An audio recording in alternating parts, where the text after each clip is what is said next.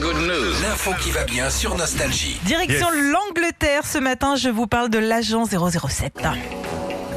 Et si là, celui-là Ah bon, bah Philippe, on n'est pas prêt euh, de voir un nouveau James Bond. Euh, D'après l'une des productrices, après plusieurs mois de recherche, personne n'arrive à se décider pour trouver qui va incarner le futur James Bond. Bah dis donc. Ouais, il a été question euh, d'une femme euh, au tout début, finalement non.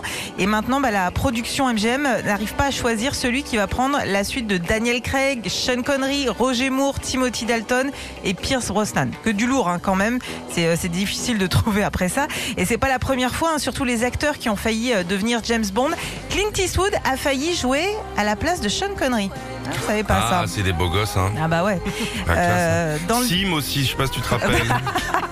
Elle aurait fait un bon James Bond. Dans les années euh, 80, il y a deux Frenchies aussi qui étaient pressentis, Lambert Wilson et Ah. Christophe Lambert. Que des Lambert. Et, euh, Monsieur Lambert.